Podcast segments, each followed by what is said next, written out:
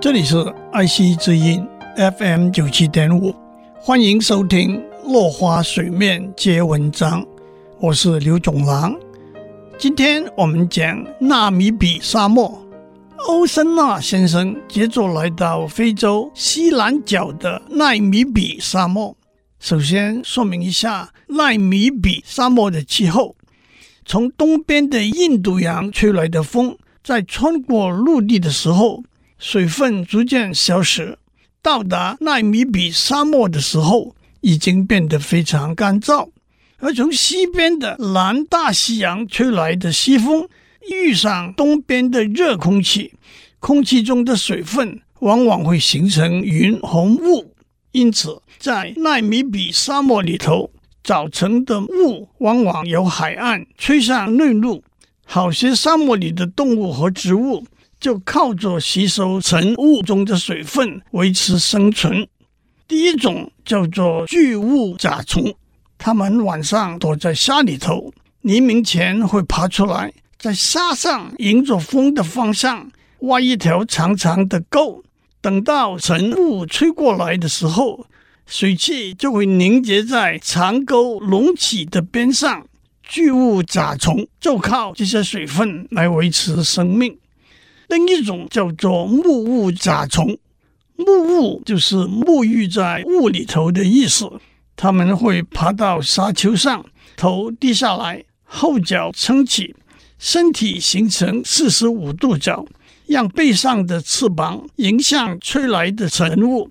晨雾里的水分就会凝聚在翅膀上，往下流到甲虫的嘴边。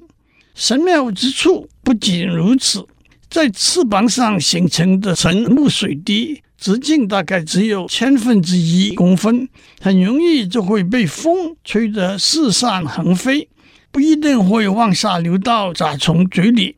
因此，甲虫的翅膀上有许多隆起的小块。这些小块是亲水性的，小水滴会粘在上面，小水滴的形状会变成扁平状，不容易被风吹开。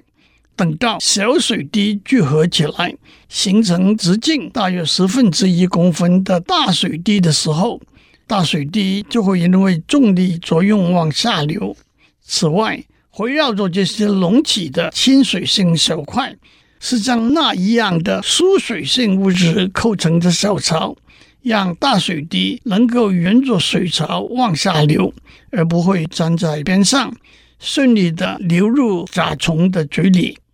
二零零一年，两位英国牛津大学的动物学家发现了沐雾甲虫的翅膀结构，指出可以利用同样的原理制作帐篷布料和屋顶瓦片。以收集空气中的水汽。一群美国麻省理工学院的科学家也在二零零六年实现了这个想法，想和沐雾甲虫一样，从雾里收集水。有个大家都知道，也经过证明的可行方法，是用网子或者帆布。所谓的捕雾网，是一张四公尺高、十公尺长的大网。让水汽凝结在网上，并且沿着管线往下流，一天可以收集到两百五十公升的水。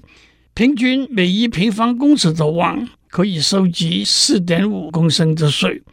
这种收集方法的关键因素是天候，在非洲的两岸，如南非，或者南美洲的海岸，如智利和秘鲁，气象条件都很适合。当地的人都能利用网或者帆布收集水。今天先讲到这里，下次我们继续讲巴黎的水。以上内容由台达电子文教基金会赞助播出。